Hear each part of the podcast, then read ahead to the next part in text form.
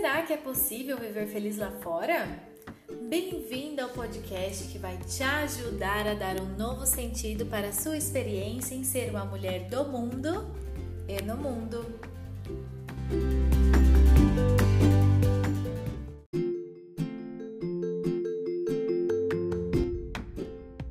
Olá, mulheres pelo mundo! É com muita alegria que eu Daniela estou aqui para iniciarmos o nosso primeiro episódio de 2022. Em breve nós teremos muitas mudanças e novidades para vocês. É, mas para começarmos agora nesse primeiro episódio, nós escolhemos um tema que fala sobre o amor, já que estamos em fevereiro, que é o mês que comemoramos o dia de São Valentim, o Valentine's Day no hemisfério norte. É, e nossa convidada de hoje é a Liliana, que escreveu um livro sobre casamento com estrangeiros. Então, se você tem interesse nesse assunto, vem conversar com a gente. Tenho certeza que você vai aprender muito sobre relacionamentos interculturais.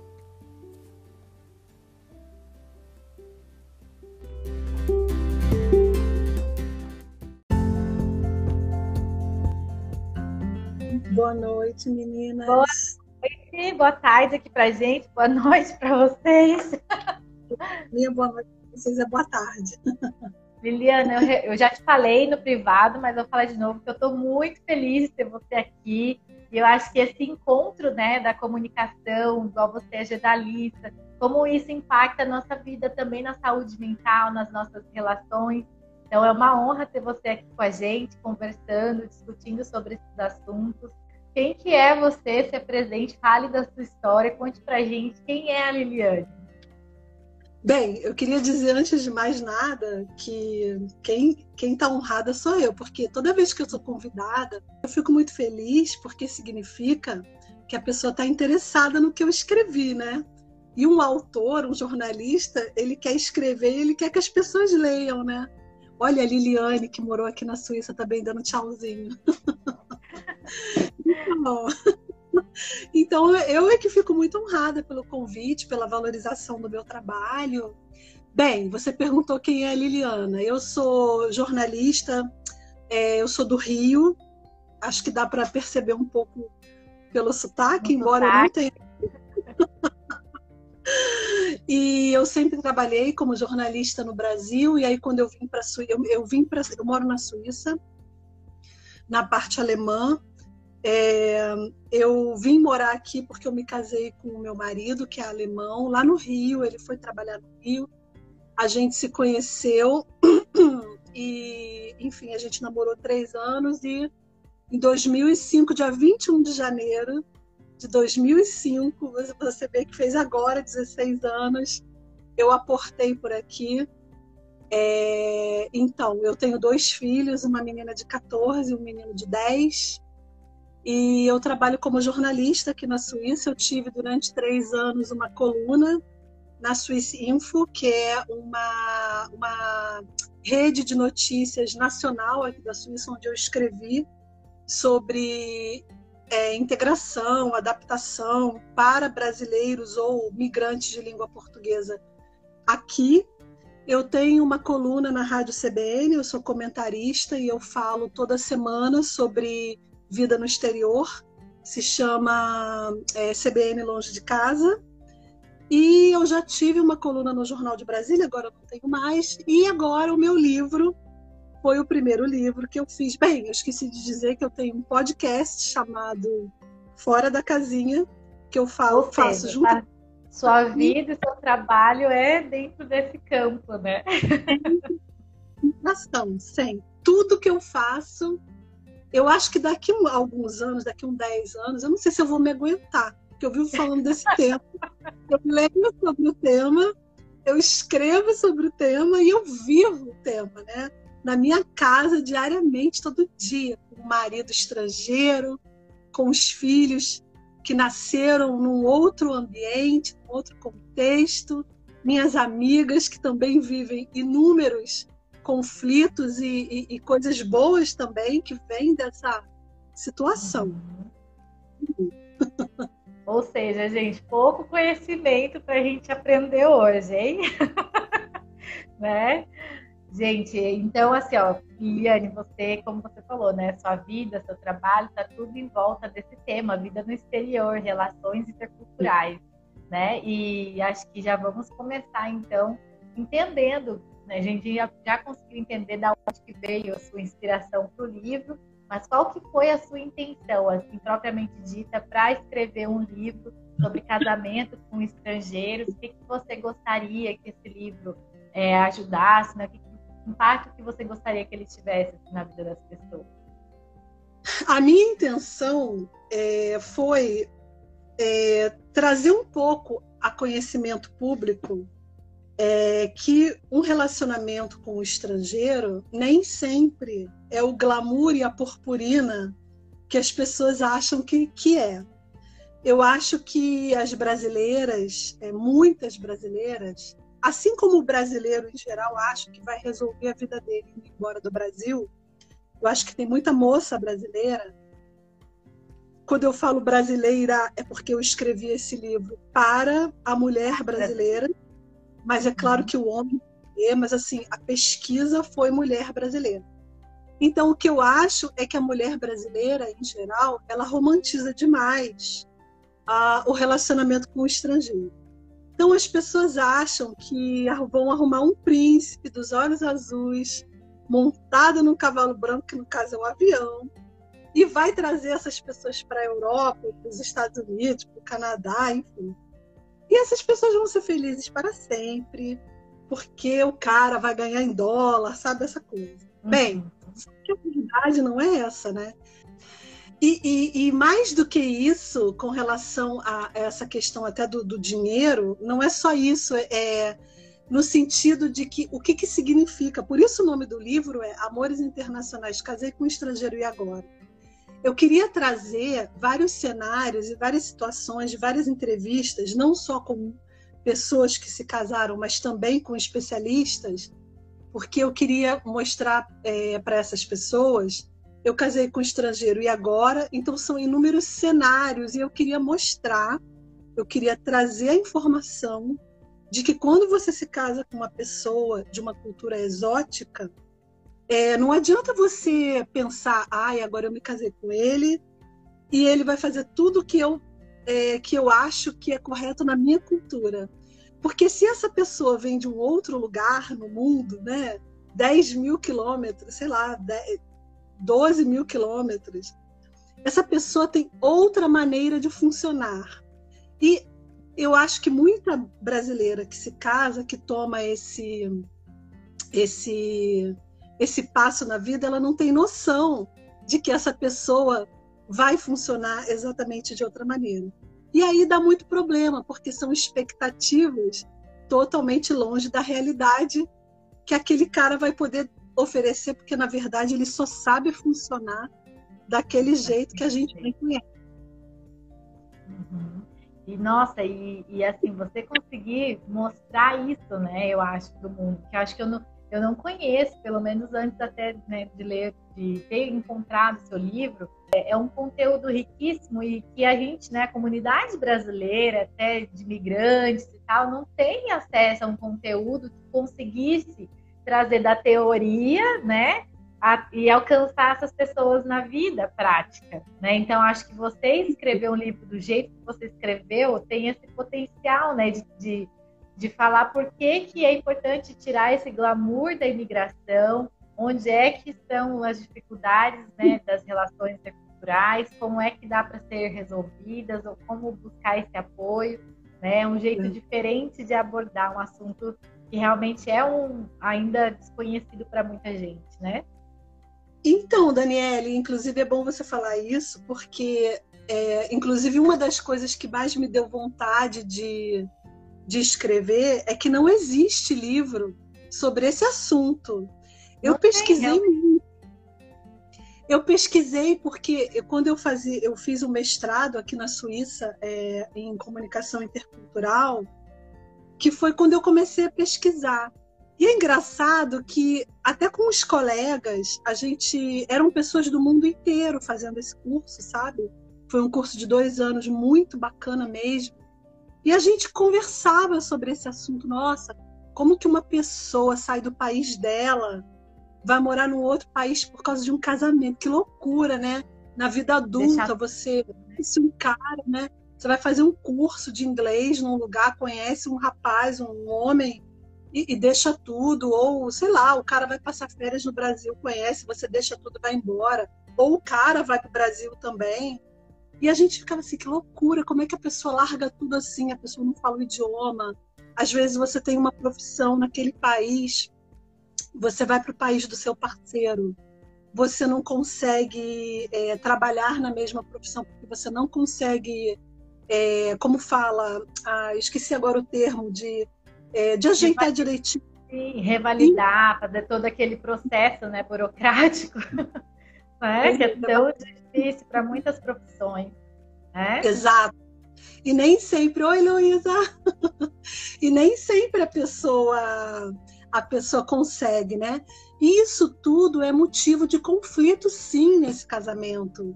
É, é, é uma coisa muito séria. E, eu, e a gente discutindo esse, esses, esses assuntos, e eu comecei a buscar, até para fazer minhas matérias da coluna que eu escrevia, e eu percebi que não tinha nada. Existem inúmeros livros em inglês, mas são livros excelentes, mas literatura em português não tem.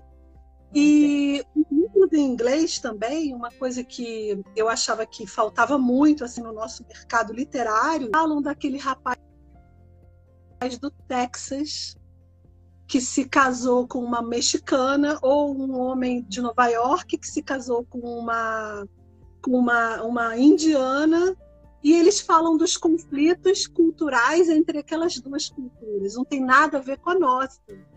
E eu achava, pelas minhas observações, pelo meu tempo aqui na Suíça, pelas minhas pesquisas, eu achava que a Maria a Maria Beauty Makeup está dizendo que já, quero, já quer o livro. Achava que havia uma diferença também sociocultural que precisava ser abordada, que é muito intrínseca à nossa realidade brasileira. Então, é, com certeza, Daniele, as dificuldades que uma moça que sai de uma comunidade, as dificuldades que essa moça vai enfrentar num casamento intercultural, são diferente das dificuldades de uma moça que saia eventualmente de uma cidade grande como São Paulo, que tenha um mestrado, uma pós-graduação. Uhum. É, é, claro que no final das contas todo mundo sente saudade, sente dificuldade para aprender um idioma novo, dependendo da dificuldade daquele idioma. Aqui no caso da Suíça, por exemplo, é uma grande desvantagem para a gente ter que aprender o alemão, que não é fácil. Enfim, é, então, esse tipo de dificuldade também precisava ser exposta.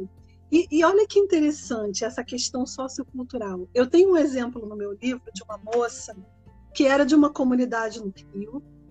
Ah, ela se casou com um suíço até. Eu entrevistei mulheres casadas com homens de 19 nacionalidades. Mas uhum. nesse caso, uma moça de uma carioca casada com um suíço. Ela nunca pôde estudar, uma menina pobre, como eu falei, de vinha de uma comunidade. Ela se casou com um cara que trabalhava num banco, tinha muito dinheiro. Foi, mora numa casa até hoje maravilhosa, no cantão de Zurique. Essa moça, ela trabalha de empregada doméstica aqui na Suíça. E ela, é, ela não precisa desse dinheiro, ela trabalha porque ela precisa se distrair. Aí você vê como entram as questões culturais. A Suíça é um país de cultura individualista, ou seja, as pessoas não é o foco principal dos seres humanos daqui, dos nativos, ficar de bate-papo. Não é como o Brasil, que todo mundo se encontra, que, os, que a família é mais unida, que todo mundo é, quer se encontrar, almoçar. Não. Cada um no seu quadradinho, todo mundo olhando para sua telinha de celular, e é assim. As relações de amizade né, e familiares são diferentes. Né? Não tem Exatamente. aquela amiga para ficar ligando, batendo papo. Né? É, realmente as relações se formam de um jeito diferente. Né? E você sabe que isso eu abordei já com, em alguns dos, dos meus clientes, é a questão de, dessa relação, como é importante entender isso, porque senão você fica sempre sentindo, ah, ninguém gosta de mim, como não, as pessoas, né, no, a gente não consegue se relacionar, ou como eu não tenho amigos, por exemplo, mas o que, que é, né, construir isso dentro de uma visão desse lugar, né, dentro de uma visão alemã, dentro de uma visão suíça, o que, que é ser amigo, né, o que são relações familiares. Acho que isso é, é importante abordar isso, né? É, são conceitos diferentes. E essa moça, eu acho a história dessa moça muito interessante, porque ela disse que já tinha trazido, se eu não me engano, 15 primas para arrumar namorado e casar. Agora pensa aqui nisso, por quê? Elas, as primas achavam incrível como que os homens aqui participam da educação do filho e ficam com as crianças para as esposas tomarem um cafezinho, saírem com as amigas. Então isso era uma coisa que encantava essas moças. Então os homens brasileiros estão perdendo muito nessa competição aí, porque as mulheres que conhecem outras realidades sabem que os homens europeus têm muito mais participação no dia a dia da casa e elas gostam. Uma outra, depois eu vou falar de uma outra coisa, mas antes eu vou terminar a história dela. E outra coisa que eu achei incrível, ela um casar três. E você sabe o que, que ela fala? Ela falou para mim assim: olha, Liliana, eu faço então um monte de faxina ela ganha por hora, porque aqui na Suíça é assim. E o que uhum. acontece? Minha prima, para fazer a faxina, ela ajuda, é, elas partem o dinheiro. Então, ela diz que consegue fazer em mais casas, ela ajuda a prima. E ela tem, Daniele, companhia. Essa pessoa quer conversar. Eu achei essa história, eu, eu acho arrepiante porque ela queria ela queria ter alguém da cultura dela para falar. Então vai uma prima, fica três meses, vai embora e volta outra prima. E tem sempre prima. e assim ela nas patinas dela, ajudando as primas. E pronto. Mas eu vou te dizer que isso é, é assim, é engraçado, mas é, é um potencial de criação, né? Como que que ela conseguiu, ela criou um negócio praticamente, né? Um negócio, né? um trabalho onde ela pode ajudar a família a ter essa companhia, ou seja, fez tudo numa tacada só. Né? Mas essa, esse potencial de criação, como também é, eu acredito para ela chegar nisso foi difícil, né? Ter, se reconhecer nesse novo ambiente, né? Como que ela teve que ter essas ideias assim, o que, que eu vou fazer para lidar com a solidão, para lidar com essa falta de uma certa falta, um distanciamento dos relacionamentos, né, do nosso ponto de vista, né? Existe um distanciamento, então como que vai que a gente lida com isso, né, nesses países que são mais individualistas? Então, assim, eu acredito que teve um grande percurso até ela ter essas ideias e chegar nessa resolução das primas aí. Né? Mas que eu acho evidente mostrar também é que os homens brasileiros estão perdendo, então. Nesse ponto, nesse ponto eles estão perdendo. Inclusive, nas minhas pesquisas, nas minhas entrevistas, quase todas as brasileiras falavam: eu me apaixonei pelo meu pelo meu marido estrangeiro, enfim, na época namorado, pela educação, pelo jeito como ele chegou em mim, como foi o, a, ali aquela, aquele flerte. Ai, o homem brasileiro, ele, ele chega muito em cima, ele é muito direto, chega a ser grosseiro. E o que elas elogiam sempre é ele é participativo. É, hoje em dia não se fala mais, né? Ele ajuda na casa, porque todo homem tem que fazer mesmo, né? Graças a Deus a gente está com essa consciência hoje né, com essa mentalidade, mas é uma coisa que elas admiram demais e, e o homem brasileiro é, sempre entra aí como com uma reclamação, no caso, elas entram reclamando do, do homem brasileiro. Então, brasileiros abram seus olhos. Fiquem espertos. Então, você concluiu que um dos motivos que levava as mulheres a, a fazer isso eram essas características, o que, que atraía nelas, né? O que, que, que, esses homens europeus ou né, de outros continentes, o que, eles tinham que atraíam essas mulheres. Né? Então, tinha a ver com a condição financeira, com a qualidade de vida, mas também com essa questão é, de como eles tratavam a mulher. Sim, a, a educação cultural, né? a educação, a participação na, na paternidade, né? Todos Sim. esses aspectos. E Muito claro, né? O exótico, o exótico sempre vai contar, porque eles se interessam pela gente porque nós somos exóticas. Né? A gente tem uma outra tonalidade de pele, tem um cabelo diferente, ou tem um jeito diferente, eles gostam disso. A gente é mais espontânea, mais família, mais dessa cultura coletivista, que inclusive eu entrevistei uma portuguesa que mora no Brasil. Ela é doutora em ciências sociais, a Maria Eduarda Rittner, e ela é casada com um suíço, mas ela é portuguesa, como eu falei. Ela dá aula em, ai, numa universidade em Pernambuco.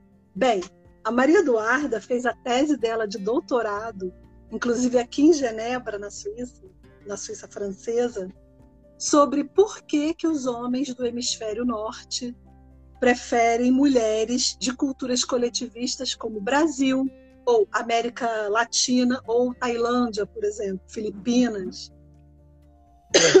Falei da minha tosse, né? Então, eles preferem exatamente porque eles querem mulheres que deem valor às relações pessoais. Para você ver, a mulher europeia, a mulher do, do hemisfério norte, ela foi conquistando um papel, mas também parece que meio que se desprendendo daquela vontade de ter uma família. E elas deixavam para querer se relacionar mais tarde, e eles já tinham arrumado, eles já estavam percorrendo aí outros caminhos exóticos, porque eles não estavam é, muito que alguns, né, claro, não estavam mais interessados é, na mulher europeia por esses motivos. E ela acha, inclusive, que foi eventualmente um feminismo exacerbado, é, é uma, uma, uma, uma um resultado aí da pesquisa dela, né?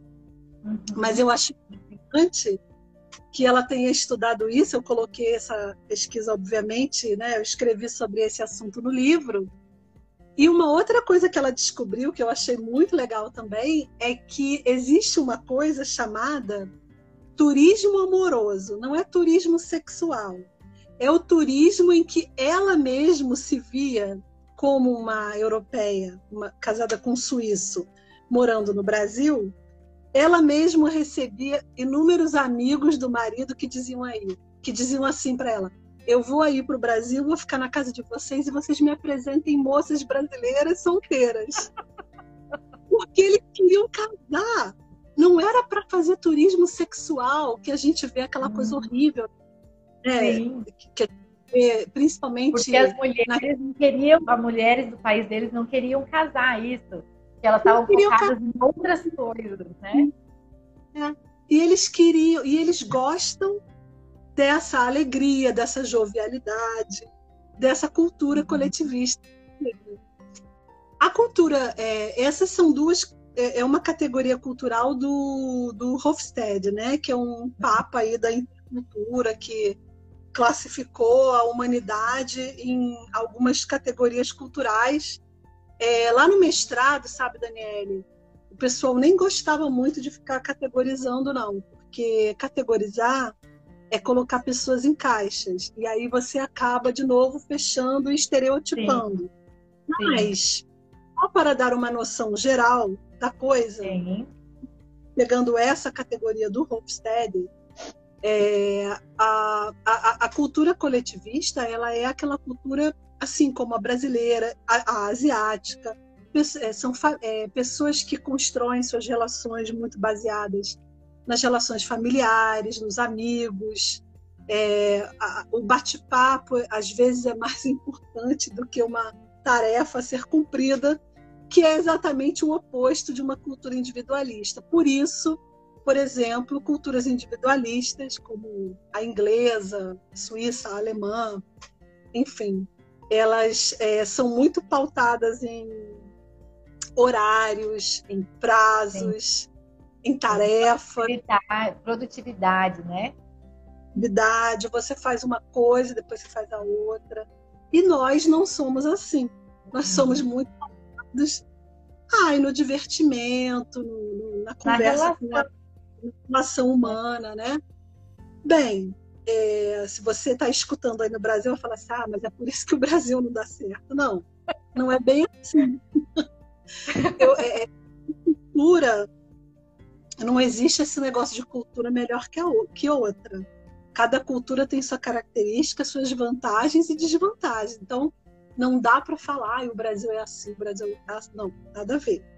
Sim, eu acho muito legal a gente abordar isso, porque é, desse macro, né, a gente consegue ver como que isso impacta as relações diárias que a gente tem com essas pessoas. Mas agora voltando àquela questão das mulheres, né, é, e, e, uma coisa que eu, que eu percebo, Liliana, assim, eu me interesse hoje, né, atualmente, como psicóloga, eu tenho muita sensibilidade, tenho muito interesse em conhecer mais essas questões né, da interculturalidade, porque eu acho que isso é um trabalho de prevenção à saúde mental. Né? Tudo começa aí, né? nesses maus entendidos, nesse negócio de não entender como que essas pessoas vivem, de não conseguir se adaptar. Então, assim, é, o que chega para mim no consultório é o que acontece depois de não conseguir se relacionar com esse diferente, né? Hum. Com esse clima, com essa cultura, com essas pessoas. Então, é, eu valorizo muito esse conhecimento porque eu acho que pode, que realmente ajuda, né? Esclarecendo essas coisas, dando esse, é, ampliando esse olhar sobre o outro, ajuda para que a gente não chegue, né, no fundo do poço, por exemplo, de viver num relacionamento agora focado mais nos relacionamentos, né, entre é, culturas diferentes os conflitos, né? A gente não, não, não precisa chegar nesse fundo do poço de, de divorciar ou de, porque não, se, não conseguiu ali conviver né, com essas pessoas. Então, eu queria que você falasse um pouco disso, desse outro viés, sabe? Desse outro olhar. Então, a gente viu os pontos positivos que as mulheres veem, né? Mas o que, que é, o que acontece então quando realmente chega na realidade, assim, o que, que você vê, as dores, as dificuldades dessas mulheres, sabe? Na realidade com esse casamento, né? Esse casamento então, intercultural. É, isso que você falou é verdade mesmo, né? Porque a cultura, as pessoas, eu até tinha falado no início, né? As pessoas se casam, às vezes conhece esse homem no Brasil e o cara já está até meio adaptado à cultura brasileira, ou tá ali num país tropical passando férias, está mais informal. Aí fica namorando esse rapaz, aí casa, vem morar no país do cara. E parece que é um outra, uma outra pessoa, né? Porque ele tá lá no habitat dele. e a pessoa fala assim: Meu Deus, o que, que aconteceu? Com aquele a rapaz mudou, né? e o cara todo sério, né? Lá no, no país dele e tudo mais. Claro, ele se aculturou um pouquinho no Brasil, ele se modificou um pouquinho, ele voltou para a terra dele, ele é ele. Né? E aí pronto, aí a pessoa estranha muito. Porque a gente não foi treinada, né? a gente não foi ensinada que a cultura ela é tão ela está tão dentro da gente, os nossos hábitos, os nossos valores, é tão intrínseco que a gente nem percebe.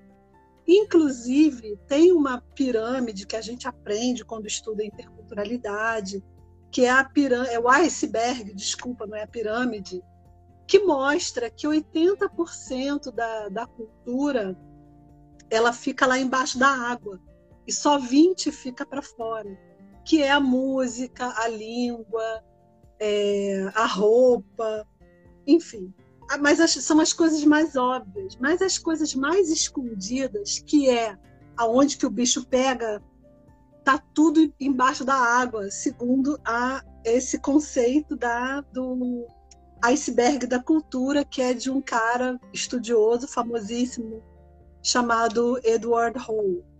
Bem, então, por conta disso, há muito conflito, há muita há muita briga, há muito problema e se o casal, se essa moça, esse homem, não tiverem a cabeça muito aberta e muita boa vontade para compreender as idiosincrasias, as diferenças, vai dar problema, entendeu? Mas vai dar muito problema. E outra coisa é a família, né, Daniele? Porque se você vai embora do Brasil para morar no exterior e pega uma família aí do, do, do seu marido que só critica seus hábitos culturais, nossa, é muito traumatizante, sabe? É muito ruim, porque a pessoa, numa situação migratória, ela já é uma pessoa em uma situação de vulnerabilidade. Sim, Você sabe, que os clientes são pessoas que renascer de novo, aprender a falar, aprender tudo, se como, é, é andar naquele lugar novo, tudo arrumar um emprego, é muito difícil. Aí você ainda pega é uma família que, que fica usando as suas diferenças para te criticar. É muito, muito triste. Olha, e eu tenho alguns casos no livro, assim, muito chatos, sabe? Eu trago muito essa questão no livro. Sim, e, e isso que você está falando, nossa, é realmente, é, eu vejo assim que é acaba né, com a autoestima, com o empoderamento pessoal dessa pessoa. Né? Eu acho que tanto aí não seria nem tanto homem quanto mulher, tem um viés, eu acho, no fato de ser mulher, mas assim, é, qualquer pessoa que migra já sofre esse impacto. Né? Qualquer migrante tem essas dificuldades e num casamento né, com outras culturas, realmente isso se intensifica muito mais. Né? Porque você está dentro do seu aonde era para você ser o seu refúgio, a sua casa, o seu ponto, porto seguro, né? A sua família, você se sente confrontada, vê o choque cultural dentro de casa, né? E eu imagino o impacto que isso não causa, né, nas pessoas. Enorme. Enorme. Enorme. E eu tenho, inclusive, um entrevistado, eu entrevistei um rapaz que enfrentou isso pela família da esposa, que ficava reclamando porque ele gostava de fazer churrasco, porque ele dirigia com o braço assim no carro, ai, não é assim que se dirige, e criticava o jeito dele, ele cantarolava, assobiava e ele era criticado. E esse casamento realmente não deu certo. E é muito triste que você, imagina, você deixou tudo no seu país, você se casa com aquela pessoa e você está ali sendo criticado pela família que você achou que fosse te acolher, né? Isso quando não é criticado pelo próprio marido ou pela própria esposa, né? Que tem muito homem aí que se utiliza desse poder, porque ele tem o poder, sim. Você, quando vai embora para o país dele, você tem, que você tem que aprender o idioma, você ainda não tem uma rede de contatos, você não sabe como funciona a lei, como que a mulher ou o cônjuge é protegido. Esse cara pode fazer chantagem, dizer que se você não fizer tudo que ele manda, ele, a polícia vai te buscar, você vai ser deportada. Enfim, eles, é, quando o cara tem má fé, ele pode utilizar de muitas maneiras para te deixar realmente numa situação muito difícil. E o migrante, como você falou, ele já é uma pessoa em desvantagem total. É uma relação assimétrica, sempre. Sim.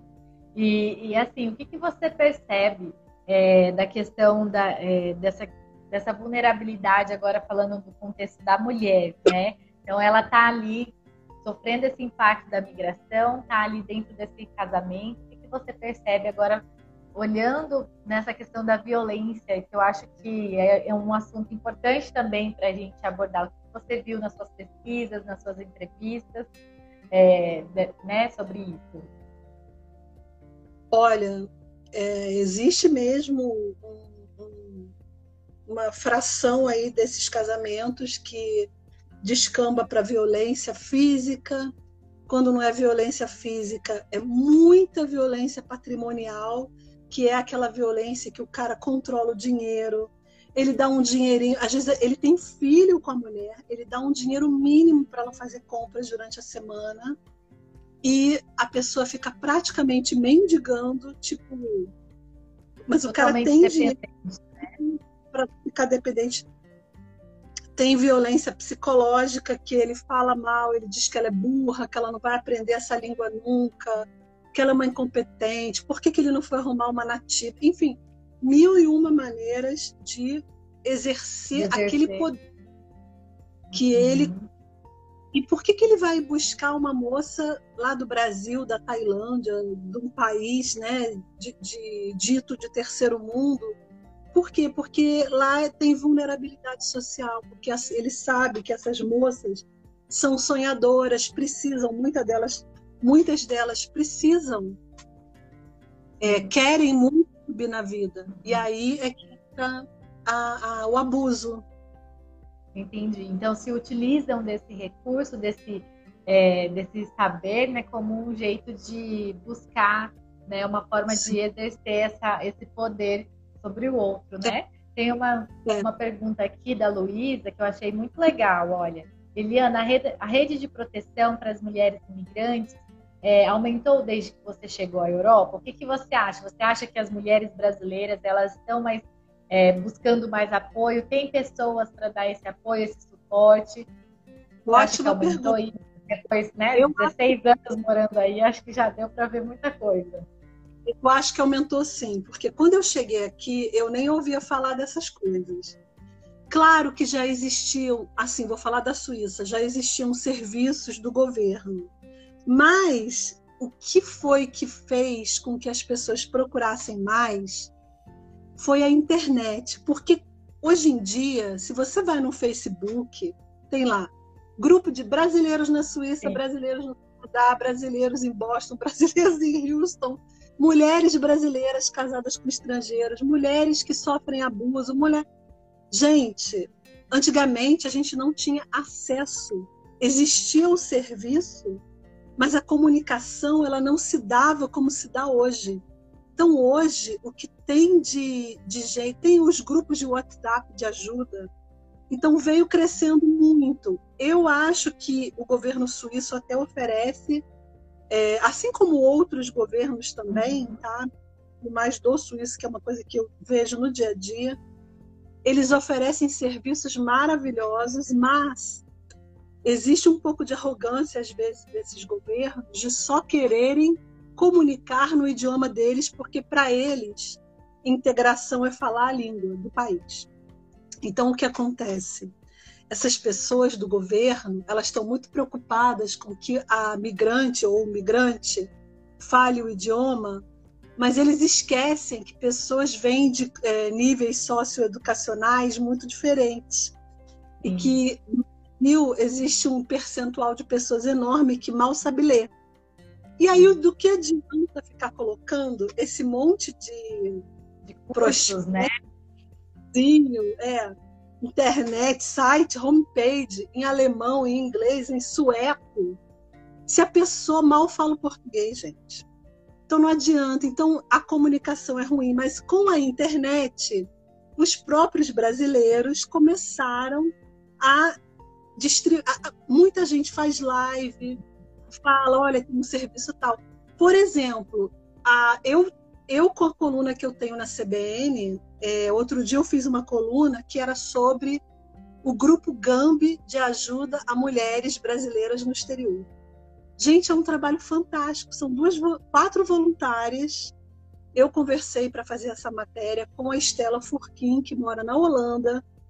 Elas têm um serviço em que elas conectam se uma mulher está sofrendo abuso sexual, violência doméstica, qualquer coisa. Se ela precisa de um advogado, se o cara tá chantageando, se você se separar de mim, você vai perder o filho, você vai ter que ir embora. Eles fazem isso.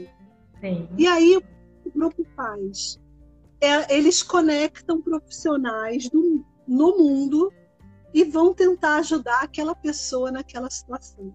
Assistência gratuita e promove escuta empática então não é só, às vezes, como a gente falou da solidão, daquela entrevistada que eu botei, do meu livro, às vezes não é só não é só um advogado para resolver uma questão, mas é um, um ouvido, sabe? Um ombro, nem que seja um ombro longe, mas um sim. ombro amigo. Então eu acho que sim, que as pessoas foram tomando mais conhecimento e a internet, os grupos de ajuda, o WhatsApp, tem feito, tem contribuído muito. Ai, que bacana. Eu fico feliz de ouvir isso.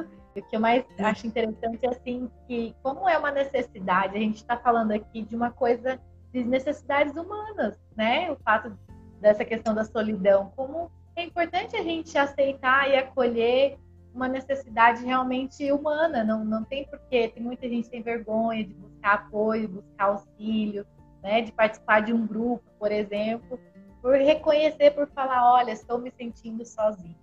É isso, e esse é um sentimento que é só o início de muitas coisas que podem piorar se a gente não der atenção logo no início. Então a gente tem que, né, eu gosto muito de promover isso porque é importante para as pessoas assim, olha, posso buscar ajuda, né? Existe ajuda, não estou sozinho nessa, sabe? Tem gente que está olhando para a gente, né?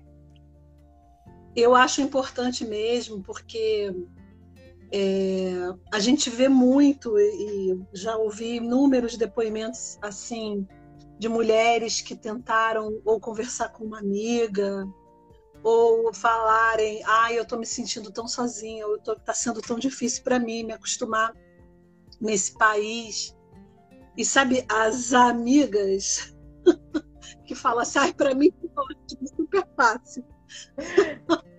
a pessoa já está se sentindo muito mal e vai falar isso escuta uma, uma, uma, uma fala dessa. Eu, eu vou te falar que eu queria muito, quando eu comecei a escrever sobre esse assunto, eu queria muito que as pessoas soubessem que é difícil mesmo, não tem que se envergonhar.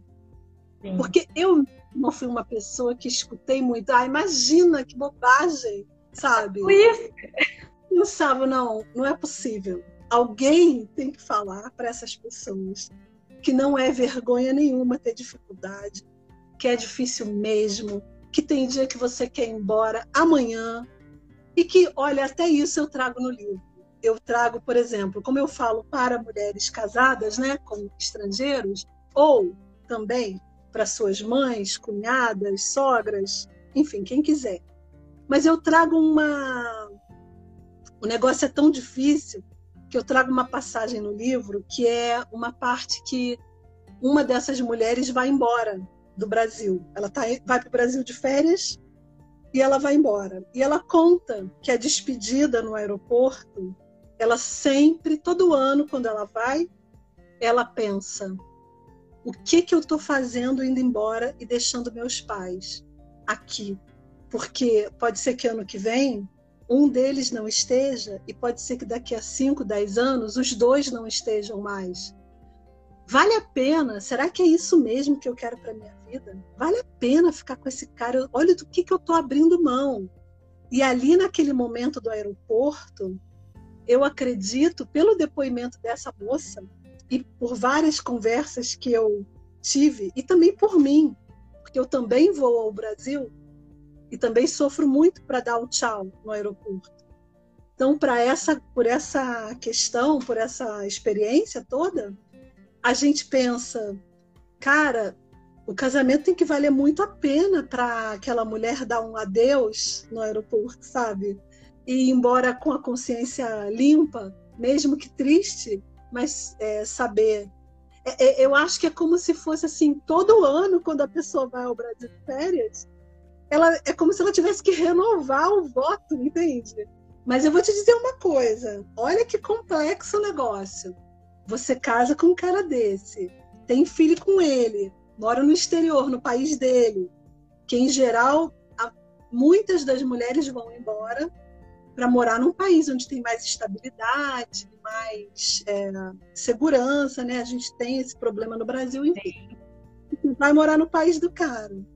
Aí você tem filho com ele. Aí você se separa, não, não dá mais, o cara não tem condições. Mas e aí? Você acha que você vai conseguir voltar para o Brasil? Não. Porque se ele não permitir e o juiz, você não vai voltar, você vai ficar no país do cara, mesmo que você odeie. Porque isso é subtração de menores, é uma lei internacional.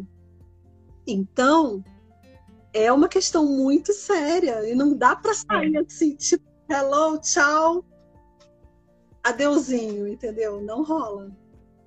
Sim. Então, ou seja, vamos pensar aqui, né, minha gente?